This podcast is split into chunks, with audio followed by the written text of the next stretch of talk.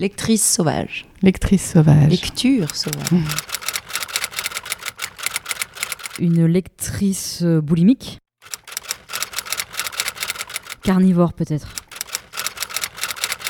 J'adore toucher les livres. Stay wild, keep reading. Le podcast qui donne envie de lire. Animé par Sylvia Mine et produit par Reading Wild. Alors Frédéric Becbédé, bonjour. Bonjour. Je suis, je suis très heureuse qu'on se rencontre aujourd'hui Moi aussi. parce que j'ai une confession à, à vous faire, c'est que notre podcast Reading Wild, on, on a l'habitude de dire que c'est le podcast qui donne envie de lire. Et s'il y a quelqu'un qui donne envie de lire, je trouve que c'est vous. Oh, c'est gentil. Parce que j'adore vous lire, notamment dans moi ce que j'appelle des reading lists géantes, Oui. qui sont en fait vos essais Oui. et vos inventaires, euh, des livres aimés, euh, des livres euh, importants de notre littérature, et, et que vous abordez comme un critique littéraire, mais aussi vraiment comme un écrivain. Et je trouve qu'on sent vraiment l'amour des livres. Et C'est- mais que- quelle, quelle belle entrée en matière et que je suis très heureux et de bonne humeur grâce à vous. Je- je- L'écriture, euh, c'est vrai que je- le terme de critique littéraire, il commence à m'agacer parce que bon, c'est vrai que je peux être parfois très méchant dans les critiques, mais en même temps, je trouve que la euh, la littérature sur les livres, c'est un genre. ouais. C'est un vrai genre que j'adore. Par exemple, j'adore euh, lire euh, Bernard Franck ou j'adore lire ce que les écrivains écrivent sur leurs confrères ou leurs consoeurs. Et nous voici avec des verres de vin qui arrivent. Bah ouais, c'est formidable. fantastique. Merci beaucoup. Et, et donc en fait, c'est c'est-à-dire que c'est comme une, écriture avec le support de la lecture. ouais. C'est-à-dire, euh, je, je pense que quand on lit, on, on écrit en fait. Euh, le lecteur écrit un livre dans sa tête Ouais. et, et moi j'adore rebondir sur ce que je lis. Donc, euh, au fond, ce, ce métier-là, on devrait l'appeler, je ne sais pas, commentateur ou, oui, enfin quelqu'un qui, qui lit euh, un roman et qui ensuite est inspiré par ce roman. Alors inspiré en bien ou en mal, voilà, gentil ou pas gentil, peu importe. Mais quand on lit les mots de Sartre, euh, c'est euh, toute la, la Oui. joie et le bonheur. Oui, oui, c'est ça. Alors voilà, typiquement, alors les mots, en fait, c'est un, bon, c'est une déclaration d'amour, euh, c'est vrai à, la littérature, mais c'est aussi euh, un des plus beaux livres sur sur une enfance, sur, euh, Ouais. sur- enfin voilà, une des plus belles autobiographies du XXe siècle. C'est ce qu'on partageait a- avant de démarrer cet enregistrement, Oui. c'est que dès qu'on parle de lecture et de littérature, c'est souvent très intime. Oui, alors ça m'est parfois reproché. Là, je viens de publier un gros dictionnaire des écrivains français d'aujourd'hui. Et alors, je commence la préface en disant que, je- en gros, j'en ai marre de moi-même et que je, enfin, je vais m'intéresser aux autres. Et puis après, pendant 600 pages, je parle beaucoup de moi. C'est- sûr, on ne peut pas faire autrement. Parce que, encore une fois, la lecture, c'est une sorte de danse entre deux cerveaux. Il y a un écrivain qui a, qui a écrit quelque chose, et puis il y a le lecteur, et le lecteur fait autant de boulot que l'auteur. C'est pour moi un dialogue. C'est on entend une voix, et cette voix, elle, elle, elle parle à- au lecteur, et donc le lecteur travaille. En fait, c'est ça que j'aime, moi, ce qui me plaît. D'ailleurs, je dis euh, parfois, euh, quand les jeunes gens euh, se demandent pourquoi lire, j'ai tendance à comparer ça avec de la gym. C'est-à-dire qu'il y a- on- on doit faire de l'exercice physique, c'est bon pour la santé. Eh bien, la lecture, c'est un exercice mental qui est bon pour le cerveau. En gros, ça nous rend moins bêtes et moins agressifs aussi. Alors, le dictionnaire amoureux des écrivains français d'aujourd'hui, mais si j'ajoute à cela euh, que vous vous apprêtez à fouler euh, le sol du théâtre Édouard VII très bientôt pour des lectures sentimentales, avec Oui. un, un spectacle qui s'appelle L'amour dure 1h15, j'ai j'ai envie de vous dire que c'était, voilà, tous les astres sont alignés, c'était un peu l'évidence pour qu'on se retrouve aujourd'hui. Reading is important. oui, c'est vrai que là, c'est marrant parce que c'est- c'est c'est quelque chose qui est hum, un peu nouveau maintenant. C'est-à-dire que les gens vont pas forcément au théâtre juste pour voir une pièce de théâtre, mais parfois juste pour entendre quelqu'un qui est en train de read. Et c'est- euh, un peu grâce à Fabrice Lucchini qui a commencé Oui. à, à faire ça avec Céline, puis euh, La Fontaine et tout ça. Euh, c'est différent. J'essaye pas d'interpréter. Je suis euh, j'essaie d'être le plus sincère et de partager, en fait, de partager ma passion pour, euh, pour un paragraphe. Donc je vais m'arrêter, commenter, expliquer pourquoi j'aime ça. Alors c'est voilà, c'est très différent, c'est pas théâtral du tout. Mais c'est vrai que c'est un peu le prolongement de, de ce livre qui sort, là, de ce dictionnaire, ou de, ou de mes essais euh, littéraires. Moi, maintenant, j'ai un certain âge et j'ai envie de défendre la lecture. Je crois vraiment que ça m'a sauvé si j'avais pas hum, pu, euh, dans des moments de, de, grande, de grande solitude, si j'avais pas eu les livres, je sais pas si je serais encore là, franchement. Et alors, les livres sont, sont arrivés très tôt. Euh, Il y en avait, je pense, pas mal à la maison. Oui, Vous dites quelque chose de très joli euh, dans un de vos livres que j'aime beaucoup, qui est Un barrage contre l'Atlantique. C'est que votre papa était un littéraire contrarié, vous le Oui. dites euh, au- autrement, mais euh, alors qu'on le voit plus comme un homme d'affaires, un chasseur de tête. oui, oui. Qu- Qu'est-ce qui vous a fait dire ça? Comment vous l'avez ressenti? Est-ce que c'est quand vous étiez Ah. enfant même? Oui, c'est très bizarre parce que dans ces années-là, les années 60, euh, c'était les 30 glorieuses, alors il fallait absolument idolâtrer le business, euh, il fallait gagner du pognon, euh, je sais pas, dans, dans les milieux bourgeois, euh, peut-être que hum, la littérature n'était pas, enfin, était considérée, au- prise au sérieux, mais peut-être pas comme métier. Ouais. Et, euh, et mon père, je pense, aurait aimé, euh, j'en suis presque sûr, aurait aimé être écrivain ou au moins prof de lettres. Enfin, c'était ça qui le passionnait. Il aimait la littérature et la philosophie. Et puis, il a consacré sa vie aux affaires. Alors, il a, fait- il a été un grand homme d'affaires, il a conseillé des dirigeants de, de- de grandes entreprises euh, à travers le monde, mais je me, je me demande toujours si c'était la vie qu'il lui fallait. C'est- peut-être... euh, voilà, alors peut-être que la génération suivante réalise les rêves des parents. C'est- con de dire ça comme ça, mais c'est possible que moi, du coup, j'ai eu envie de faire ce que lui s'était interdit. Ben oui, parce que c'est assez fou. C'est, je sais plus si c'est à 8 ou, ou 10 ans, mais à un moment, au lieu d'aller euh, nager, au, Oui. au lieu de profiter de vacances, euh, vous allez vous attabler. euh, Oui. C'est un cahier Clairefontaine ou en tout ça. cas une feuille de papier, vous allez vous mettre à écrire. C'est très bizarre. Euh, alors, c'est arrivé au moment du divorce de mes parents. Donc, après de longues années de psychanalyse, j'ai fini par peut-être comprendre que j'avais essayé d'éterniser des moments fugaces euh, avec mon père, parce que je n'écrivais que quand je le voyais lui. J'écrivais Ah oui. pas chez moi, chez ma mère, non. Ah ouais. C'est ma mère qui nous a élevés, mon frère et moi, mais Ouais. là, j'écrivais pas. J'écrivais quand j'étais chez mon père, D'accord. très bizarrement. Alors, je notais tout, et c'était euh, des journaux intimes qui existent encore, qui euh, seront bientôt dans la Pléiade, évidemment, mais qui n'ont pas grand intérêt en réalité. Mais ce réflexe-là, d'ouvrir un, un carnet et de noter ce qui se passe, ça n'est pas naturel. Ben non. Et j'ai parlé avec beaucoup de... Comme vous, j'aime bien poser des questions aux- Mais oui. aux collègues. Et, et c'est vrai que tous les gens qui se sont mis à écrire euh, ont vu ça comme une sorte de, de- presque de maladie. C'est, c'est- tout d'un coup, ça vous tombe dessus et euh, vous passez quelques heures par jour à, à noter les choses qui se passent. C'est Ouais. assez hum, bizarre. Il y a des enfants qui dessinent mieux que les autres. Il y en a qui, qui ont une voix extraordinaire ou qui ont un talent. euh, et puis, euh, il y en a d'autres qui s'isolent dans un coin pour prendre des notes. Je, je- je ne m'explique toujours pas ce qui m'a pris. Vous vous souvenez pas des premiers mots de C'est impossible c'était- Pas vraiment. ce que j'ai- non, je me souviens que dans un voyage, euh, c'était en Indonésie, euh, j'ai bon, j'avais ce cahier, je me suis dit tiens, je vais noter. Alors je marque la date, et puis je commence à me moquer de mon frère qui n'arrivait pas, euh, enfin qui avait, je sais pas, je crois que oui, il essayait de faire du ski nautique, il n'arrivait pas à sortir de l'eau, enfin bref, truc comme ça. Et puis en fait, je me suis aperçu que je prenais goût à cette discipline.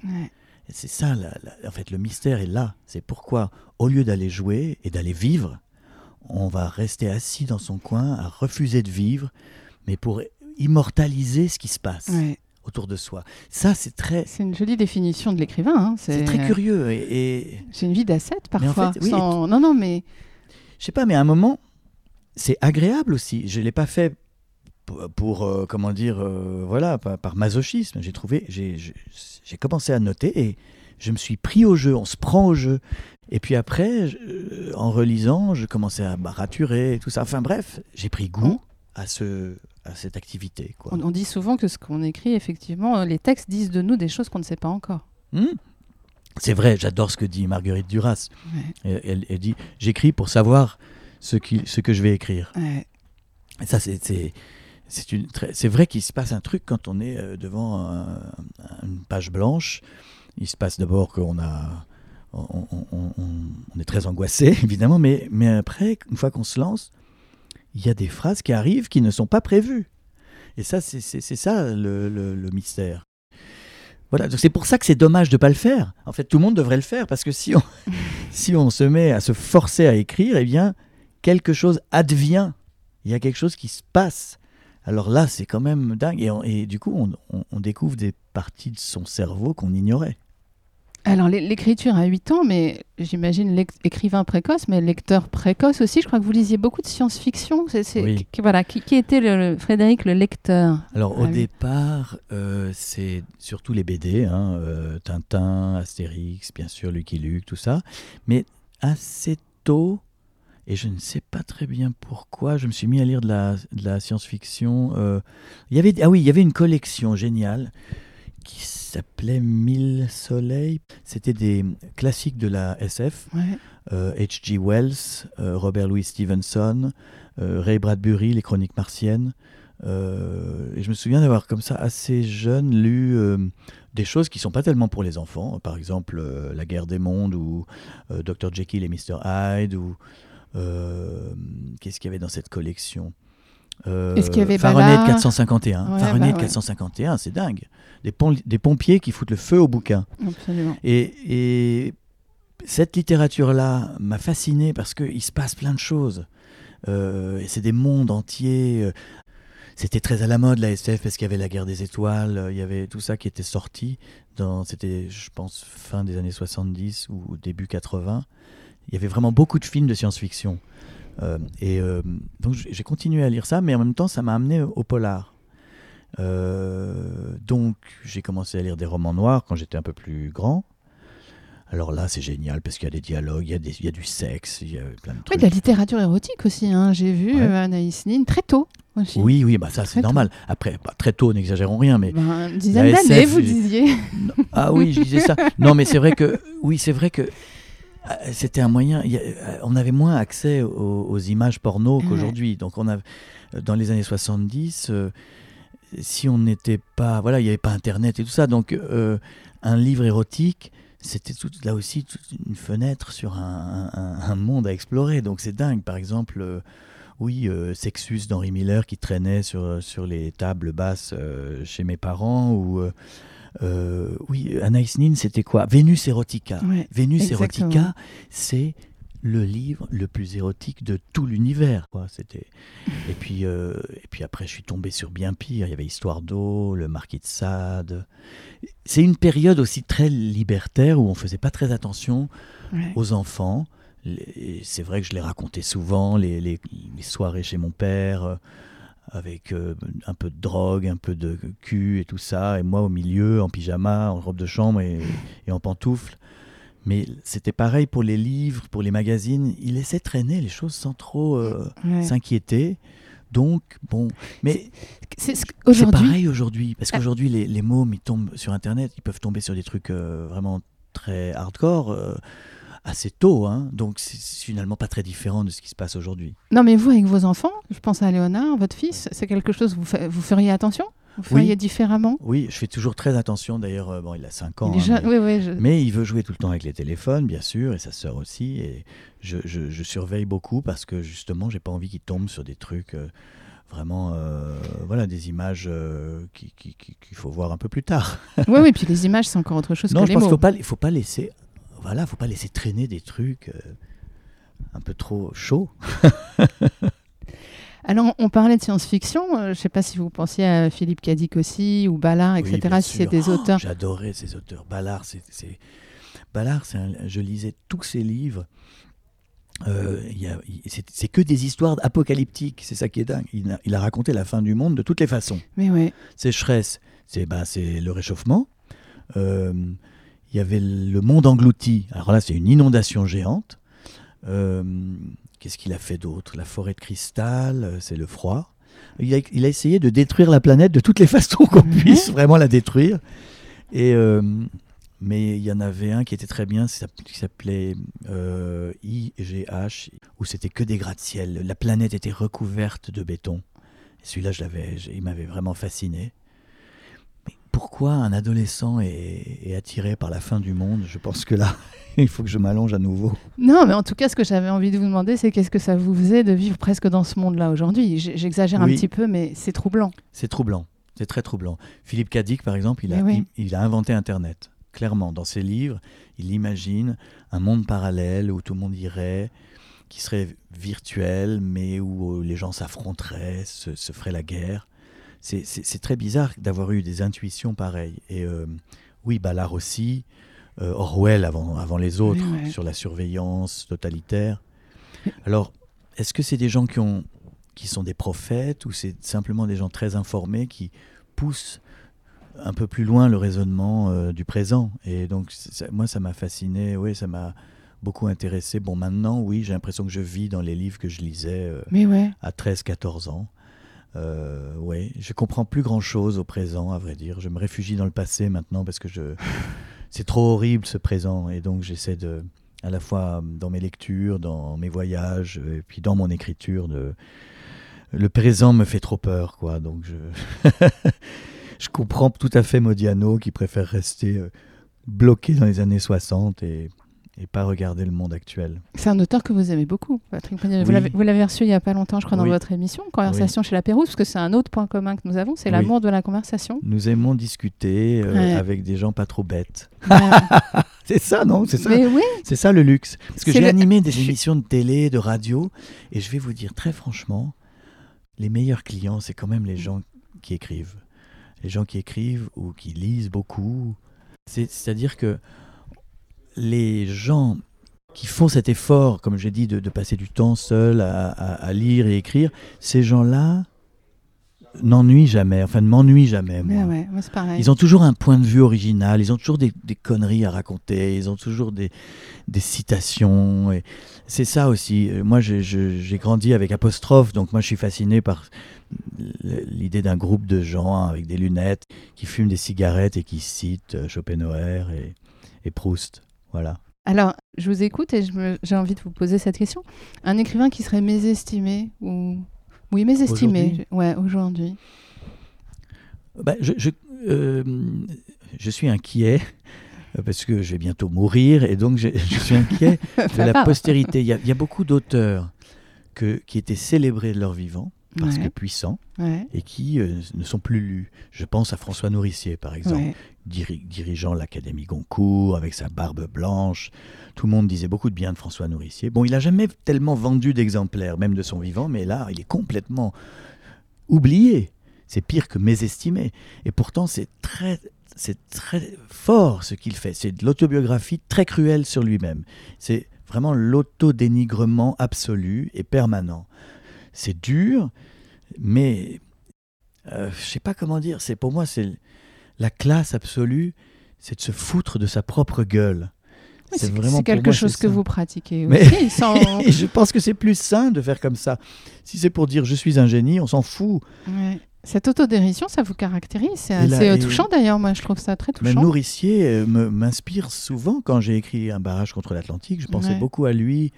Et, euh, mais il y en a beaucoup d'autres, hein, euh, des, des auteurs mésestimés. Par exemple, quelqu'un comme Frédéric Dard. Frédéric Ouais, Dard. que j'adore. Ouais. Alors lui, pour le coup, était un Oui. écrivain très populaire. Très populaire de son Euh, vivant. San. Antonio, Ouais. euh, il a vendu des, des- des- des centaines de millions, je ne sais pas combien. Mais aujourd'hui, est-ce qu'on lit encore Frédéric Dard? Je Hmm. crois que c'est c'est dommage parce que c'est pour moi, il est au même niveau qu'Albert Cohen. D'ailleurs, ils étaient très amis tous les deux. Et ça ressemble, c'est-à-dire une espèce de truculence, de, de goût pour le jeu de mots, la- le monologue intérieur, et puis les digressions, et hum, une puissance de travail euh, colossale, et puis beaucoup, beaucoup d'humour. Beaucoup d'humour, c'est ce que j'allais vous dire. Moi, c'est, je, je le lisais ado, vraiment, et Oui, j'adorais. et en fait, San Antonio, mais beaucoup, c'est moi aussi. important de rire quand on lit. Non, non, mais c'est très rare, en Mais fait. quand je les- dis que je suis pas, vous- je disais, je suis passé de la SF au polar, mais le, po- le San Antonio, c'est aussi Eh ouais. une étape hyper importante pour moi. Vraiment. C'est-à-dire qu'à 14, 15 ans, quand on lit San Antonio, on le lit en une heure, on est épaté, et puis on se dit, mais en fait, les livres ne sont pas chiants. Non. Lire, ce n'est pas ouais. chiant du tout. C'est hyper drôle et hyper provoque. Il n'arrêtait pas de faire des vannes obscènes. Et après, évidemment, j'ai découvert Charles Bukowski. Et puis alors là, euh, c'était parti. À quel quoi. âge, Bukowski? 14, 15 ans. Je sais pas, je pense à l'époque où il est passé à apostrophe, il y a, y toute une j'adore génération. j'adore ouais. euh, Mm. Voilà, toute une génération a été, euh, a été, euh, Marqué de, de ça. marquée par son, sa prestation euh, pa- pathétique à apostrophe. Mais après, quand on lit Woman ou, ou Les Contes de la folie ordinaire, après, mais la vie est transformée, vraiment. Et moi, je connais beaucoup, beaucoup de, de mes confrères ou consoeurs qui, qui ont commencé à écrire en ayant lu Bukowski. Je pense que par exemple Virginie Despentes ou Vincent Ravalec ou. Michel Houellebecq, mais aussi des gens comme Édouard Baird adorent Bukowski parce qu'il a une simplicité, une poésie, une violence. Ouais.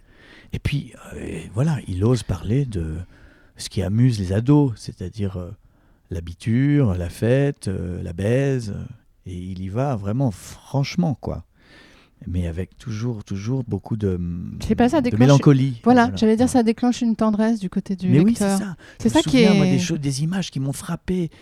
Euh, ce type défiguré par l'acné, qu'aucune fille ne voulait voir, qui était obligée de, de- de payer des prostituées pour avoir un peu de compagnie féminine, parce que personne ne voulait s'approcher de lui tellement il était moche.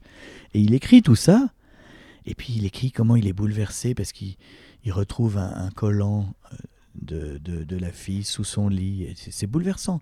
C'est juste simplement ce collant sous le lit, quoi. Donc ça, c'est de la haute littérature pour moi. Ouais. C'est des images simples. Et vous avez raison, c'est un auteur, moi, qui revient très très souvent dans les interviews. Je pense que c'est ce que vous expliquez aussi. C'est un auteur qui décomplexe un petit peu le Oui, rapport à la littérature. Oui, c'est vrai. Il avait, et ça, c'est très important. Bon, il y en a eu d'autres. Philippe Dian, moi, il a- il m'a Ouais. marqué aussi quand, quand j'avais euh, 20 ans. Euh, Vous le lisez encore?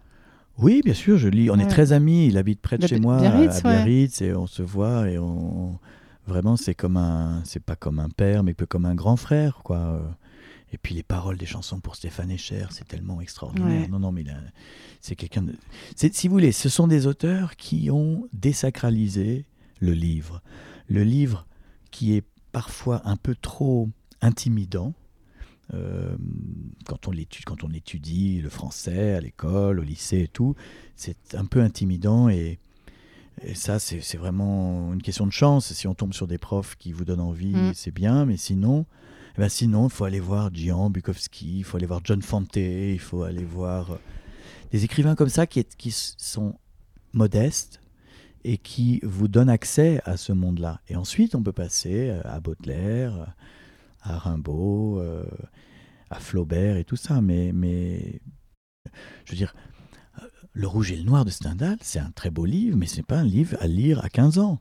Je crois pas. Cette façon lente et, et- et, comment dire de décortiquer les sentiments, je pense que c'est mieux à, à- à 40 ans. Est-ce qu'il y a des livres qu'il faut lire justement uniquement quand- après 40 ans?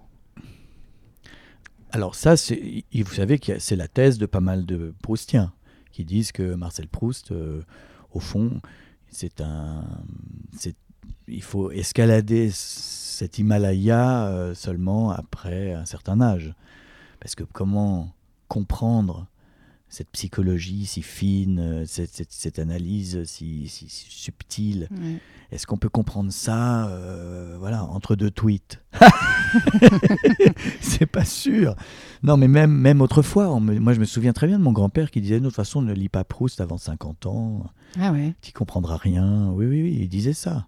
Il disait ça parce qu'il parlait, parce qu'aussi ça parle de, de sujets qui étaient tabous, euh, peut-être dans mon enfance. euh, euh, ça, parle, ça, ça parle de plein de sujets. Ça parle de l'antisémitisme, de l'homophobie, Ouais. de, surtout du snobisme, mais du snobisme pas drôle, du snobisme atroce, quoi, qui est en réalité de la haine, de la haine sociale, le mépris social. C'est le sujet de Proust.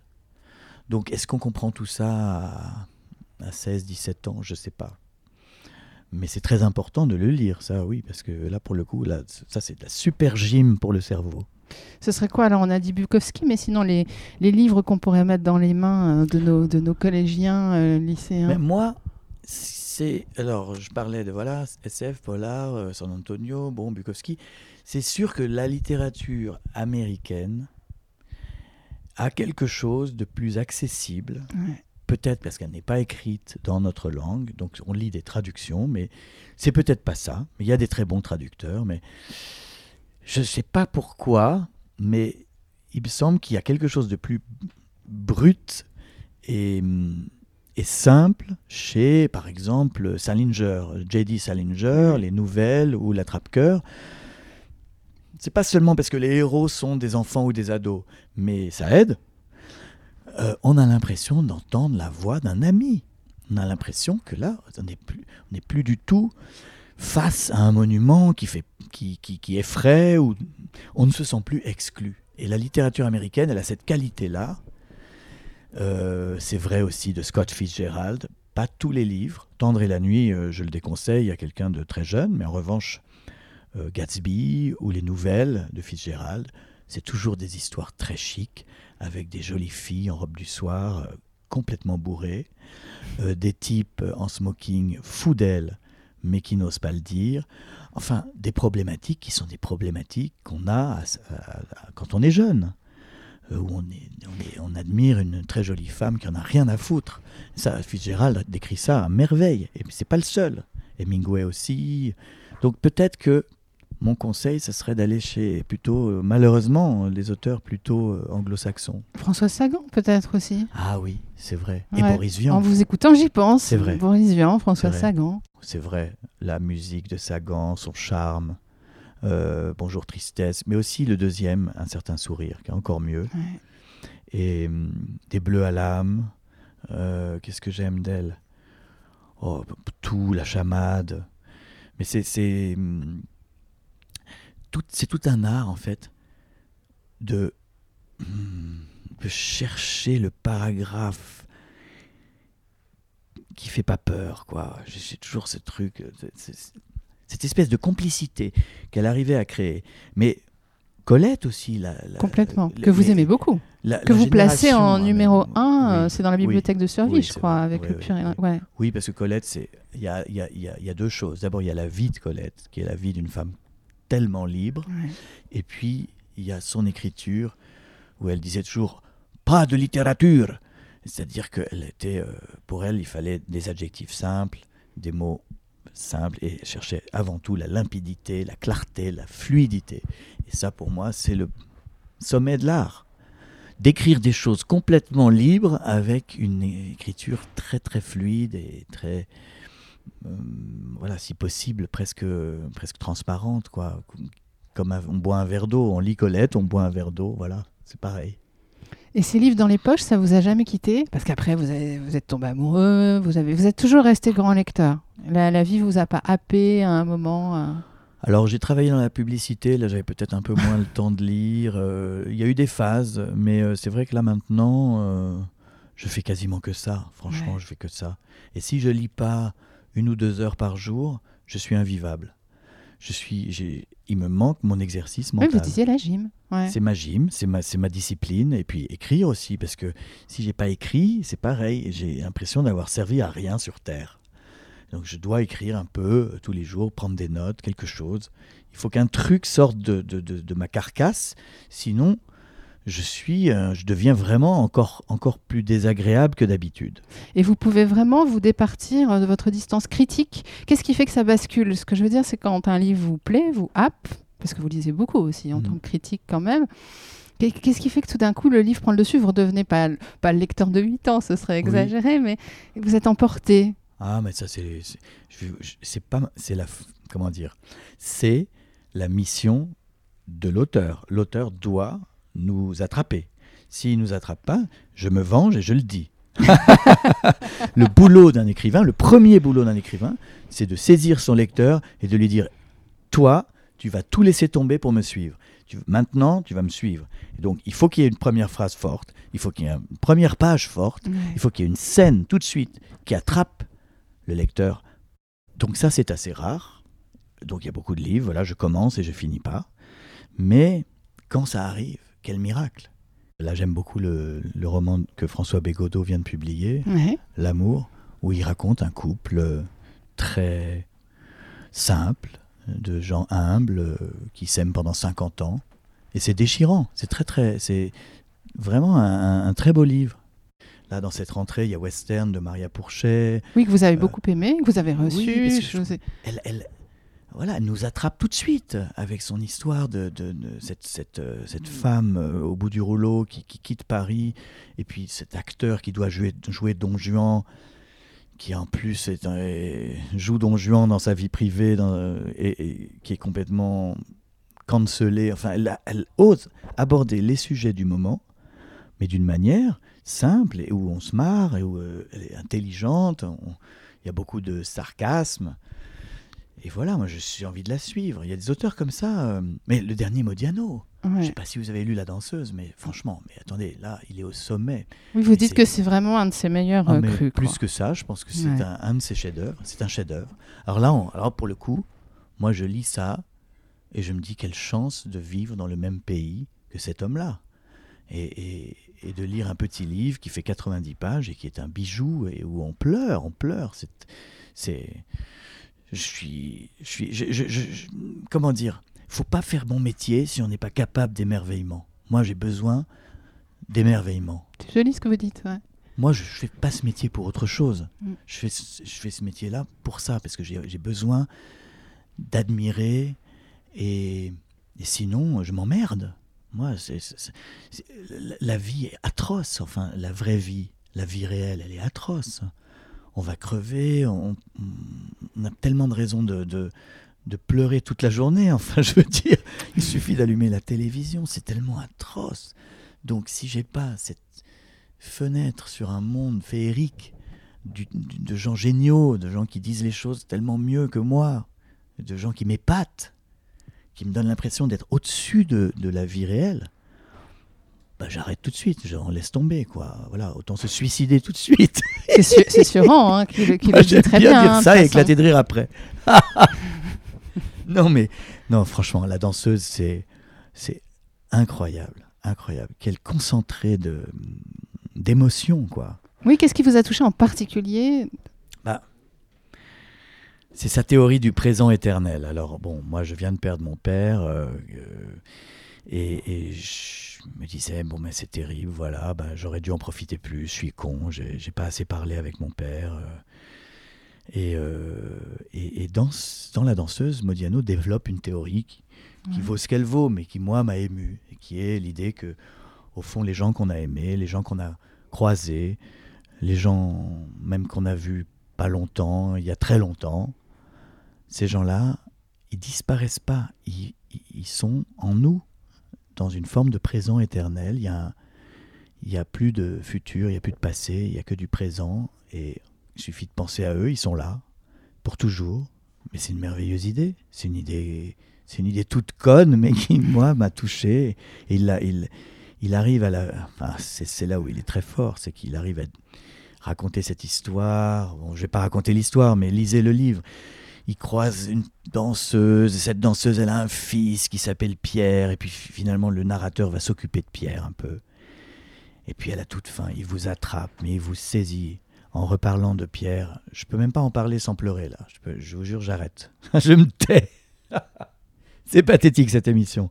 Non mais Non, mais c'est une question que j'avais, c'était est-ce que vous préférez, et vous y répondez là, est-ce que vous préférez être touché par un livre intellectuellement ou émotionnellement? On pourrait dire les deux, mais... non, bah, intellectuellement, j'en ai rien à foutre. Ouais. Pour moi, le critère, c'est vraiment l'émotion, mais pas que les larmes. Le rire est une émotion, la colère est une émotion. Il y a des livres qui vous agacent, c'est très bien. Il faut que les livres, comme dit Kafka, vous mordent ou vous piquent. Il faut être secoué quand on lit. Et c'est pour ça que j'en veux aux auteurs qui ne me secouent pas, Ouais. aux auteurs qui ne provoquent pas d'émotion, parce que je pense qu'ils font pas leur job et donc je les, j'ai envie de me venger contre eux après. Donc pardon, c'est pour ça que parfois je peux être un peu, un peu agressif ou, mais je- je- c'est quand même des heures de vie ouais. qu'on nous prend quand on lit un livre. Donc le minimum syndical, c'est de m'émouvoir. Voilà. Allez, les, les trois, euh, comme, comme justement vous avez fait ce dictionnaire amoureux euh, des écrivains français d'aujourd'hui, les trois auteurs contemporains qui vous ont cueilli, qui vous ont attrapé là émotionnellement. C'est aléatoire, hein, mais... Oui, bon, bah non, mais c'est toujours dur d'en dire que trois, parce que je- là, il y en a 300 dans le bouquin. Allez, on, on va, Mais on non, part sur les mais- 300. Non, non, non, mais les, les- les auteurs, bon, les, les auteurs, disons, fondamentaux aujourd'hui vivants. J'ai parlé de Modiano, il y a également Echnoz, Ouais. veut dire son, son- sa, petite bio de Maurice Ravel, c'est Ah, c'est- merveilleux. c'est- C'est perf- c'est la Ouais, perfection. ouais. Il, a, il a la distance ironique et en même temps euh, euh, le sens du récit. Bon, voilà. Il y a, il y a, bien sûr Welbeck. Welbeck, qu'on- quoi qu'on dise, même si euh, parfois il nous fatigue, c'est le romancier central aujourd'hui. C'est lui qui a ramené le roman français au premier plan dans le monde et puis qui, qui est revenu à Balzac. On était un peu perdu avec le nouveau roman et les expériences de langage et, et tout ça.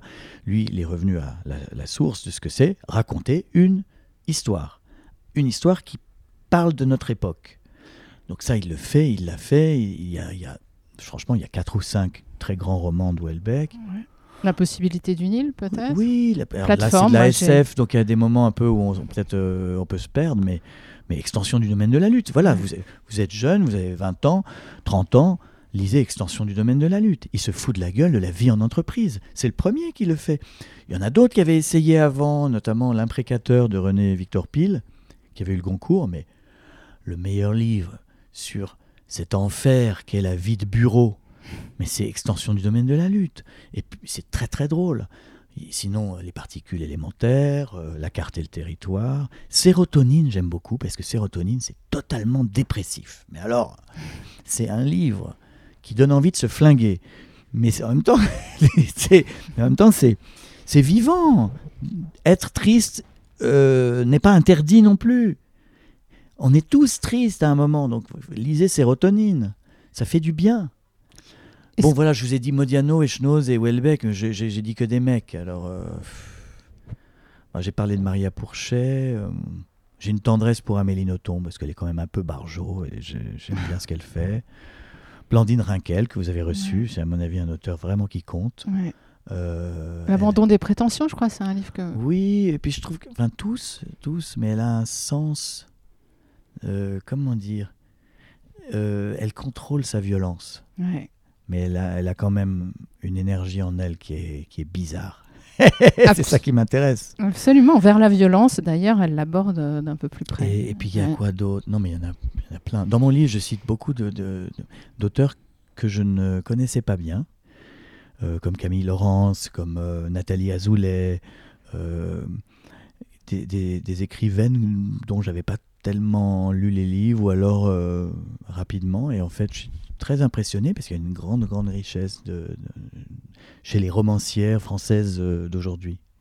Euh, qui d'autre Euh, bah, Virginie Despentes, bien sûr. hein. Virginie, quand même, c'est la Oui. punk. euh, c'est la bonne punk qui balance tout et qui fait du bien, qui est, qui est- et surtout qui nous aide, nous les, les garçons, parce que cher connard, Ouais. c'est ça commence mal pour nous, mais elle nous, elle nous dit un peu qu'elle nous aime bien quand même, les connards. On a, on a besoin des connards. En, en tout cas, il y a une tentative ou une recherche de. on, serait obligé de dire aujourd'hui réconciliation, mais on Oui. pourrait dire de conciliation, mais on, on est Bah dans un oui, contexte. bah où- oui, parce que je suis sûr comme. Je suis certain qu'elle a lu Bukowski, donc du coup, Ah oui, elle- oui. ouais. Je peux pas détester les abrutis qui sont ivres et solitaires à 3 heures du matin. euh, Elle, elle a une tendresse pour eux. Elle a pitié d'eux, en fait. C'est ça qui est beau. Alors, avant de passer au questionnaire lecture de, de Reading Wild, revenons juste quelques instants sur votre spectacle. L'amour dure 1h15. On est passé de heure et 3 quart. ans à 1h15. Oui, oui, mais qu'est-ce qui se passe? Oui, oui, ça c'est bon. Bah, il fallait bien trouver un titre. Mais c'est vrai que voilà, dans une époque, euh, comme je l'ai dit, euh, ultra violente et abjecte, euh, une époque de simplification et, et- et de brutalité, euh, là, je propose une heure et quart de lyrisme, de tendresse, de douceur. Si les gens lisent moins, ce qui est vrai, parce qu'ils n'ont plus Oui. le temps, bah, ils peuvent aller dans une salle s'asseoir et là ils entendent ils peuvent entendre dans, dans mon spectacle on entend euh, Rimbaud qui, qui déclare sa flamme à, à Paul Verlaine on, on entend euh, Bah, la- Napoléon Bonaparte fou d'amour pour Joséphine on entend euh, alors il y a des bouts de ce que j'ai écrit moi mais il y a aussi et c'est ça qui est d'ailleurs complètement inconscient de ma part mais complètement fou euh, il y a aussi les immenses génies euh, Shakespeare euh, il y, a, il y a la légende de Tristan et Iseut il y a même le cantique des cantiques ouais. il y a 3000 ans, un type qui dit Tes yeux sont des colombes. Mais ça, c'est bien trouvé quand même. Je ne sais pas s'il y a beaucoup de messieurs qui, euh, dans, les, dans les bars, vont aborder une femme en lui disant Tes yeux sont des colombes. Qu'est-ce qui se passerait si on osait dire ça? Je ne sais pas. Peut-être que c'est ridicule, peut-être pas. C'est romantique aussi. Oui, oui. Et puis alors, j'essaie de faire dans le spectacle, j'essaie de comment dire, de chercher le sens de ce mot amour. Et ce qui est horrible en fait, c'est que dès le départ, dès le Moyen Âge avec Tristan et Iseut, euh, l'amour c'est la mort, c'est la tragédie, c'est épouvantable, c'est la passion tombe toujours sur la mauvaise personne. Pareil avec Roméo et Juliette. complètement. Et donc, comme si la littérature avait voulu nous avertir, attention, si vous aimez, vous allez souffrir. Et, plus vous allez souffrir, plus vous allez aimer. Et les plus belles histoires sont des tragédies épouvantables. Donc ça parle d'amour, ça parle de... Ça parle un peu de sexe, ça parle du couple, du mariage, de la tendresse, mais ça parle aussi de la rupture. Et il y a une lettre de Françoise Sagan à la fin, mais vraiment, euh, moi, qui me bouleverse, mais bouleverse, où elle dit en gros euh, à, l'homme qu'elle aime, qu'elle l'aime, elle lui dit je t'aime, mais je te quitte, et voilà pourquoi.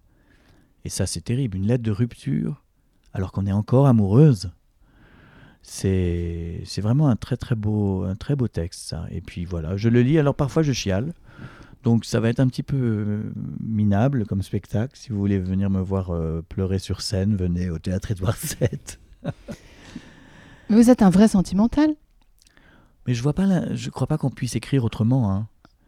Euh, je veux dire, les, les, les auteurs froids ne peuvent pas me toucher. Moi, c'est, au fond, j'ai pratiqué le cynisme pendant très longtemps parce que justement j'avais peur de cette euh, de, de, mon cœur. Et on, cache son cœur en étant euh, pessimiste, nihiliste, euh, ou avec la dérision. Et la dérision, ça a été le grand drame de ma génération. Hein.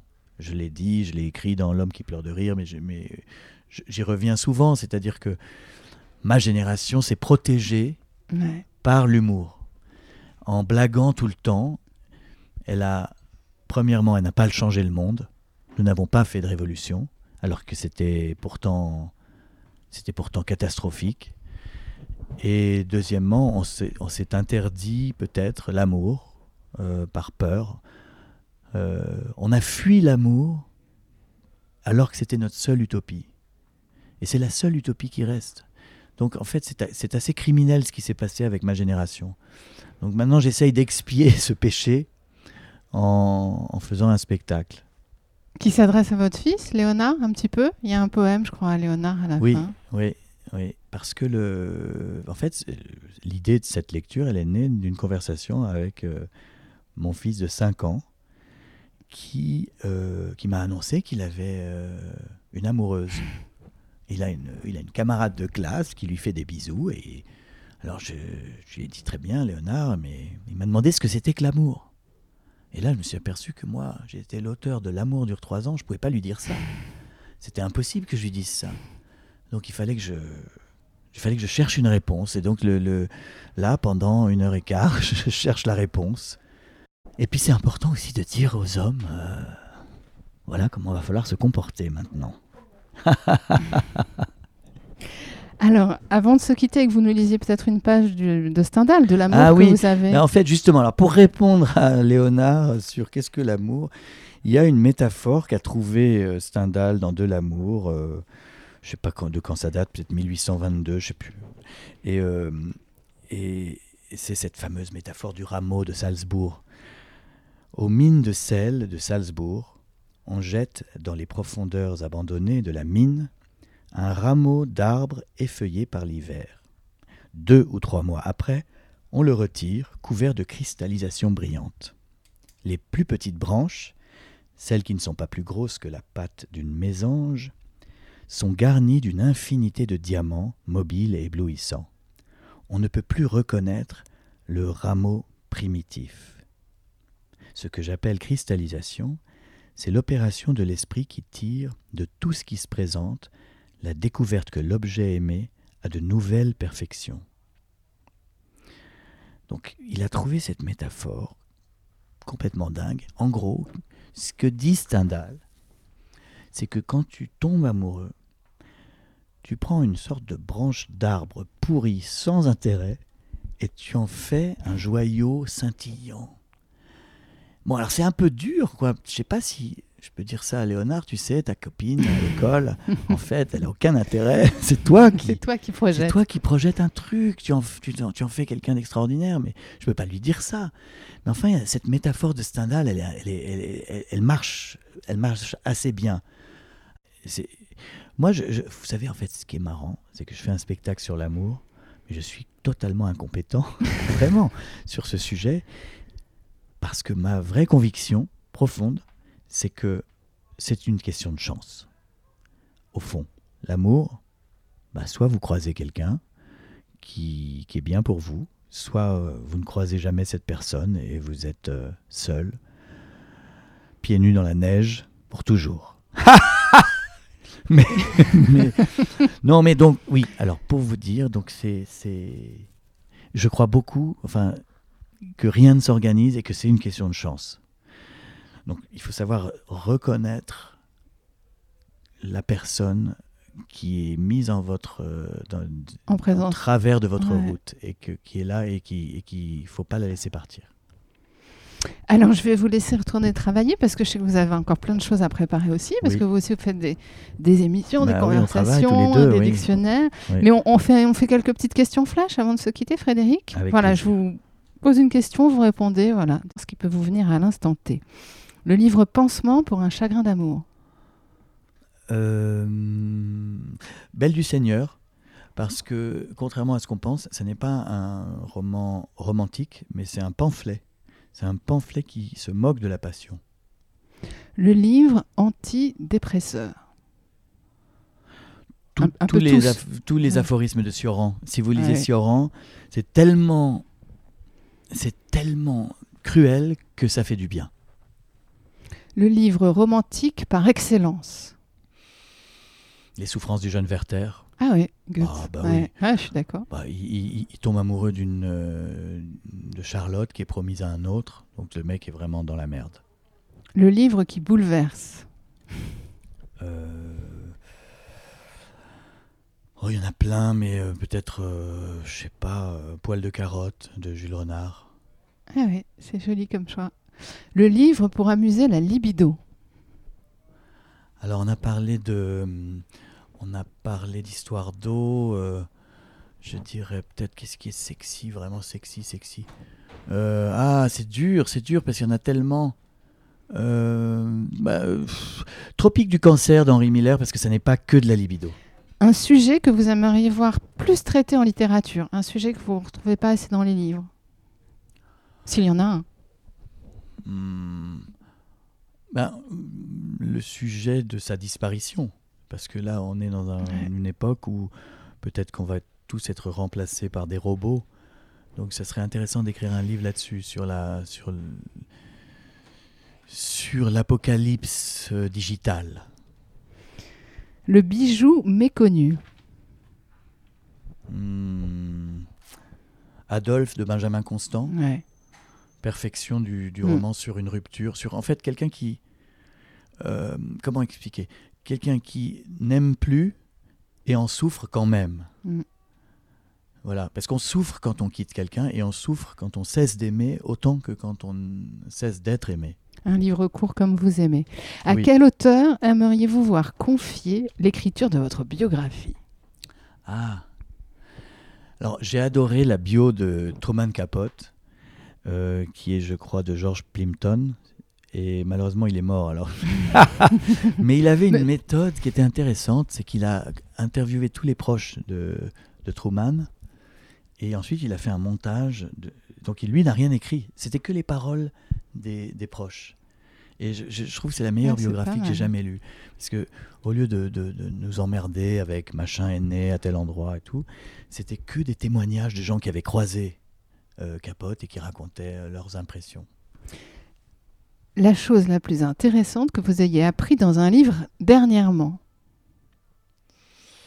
Ben, Peut-être cette théorie du présent éternel de Modiano, euh, ou bien euh, Qu'est-ce que j'ai aimé Non, mais c'est joli, la théorie Oui, du présent oui, éternel. C'est c'est exactement c'est une chose que vous ne Oui. soupçonniez pas ou qui a été formulée d'une manière. Oui, parce qu'en fait, c'est pas très original ce qu'il dit, mais, ce qui, mais il le dit d'une manière. Et à un moment dans le livre où ça vous coupe le souffle. N'est-ce pas la définition de la littérature? Et pour Oui. finir, votre dernier binge reading. On parle Euh, toujours de binge watching. Oui, c'est vrai, oui. Euh, ouais, Peut-être le livre, le premier roman de Clément Camard-Mercier, Ouais. le roman de Jeanne et Nathan chez Actes Sud, qui est une histoire d'amour où on n'arrive pas à lâcher cette histoire euh, entre une actrice de porno et, et un cocaïnomane. j'avoue que j'avoue que j'ai été euh, Addict. interpellé. Voilà. Eh ben, merci beaucoup, Frédéric Merci Becbédé, pour le temps accordé Merci à vous. et pour bah, la passion euh, des livres qui nous Ouais. relient. Oui, exactement. Oui, nous avons cette euh, addiction commune. Ouais. Nous sommes des résistants tous les deux. Continuez le combat. Bon, eh ben, on va continuer. Merci beaucoup. Au revoir. À bientôt.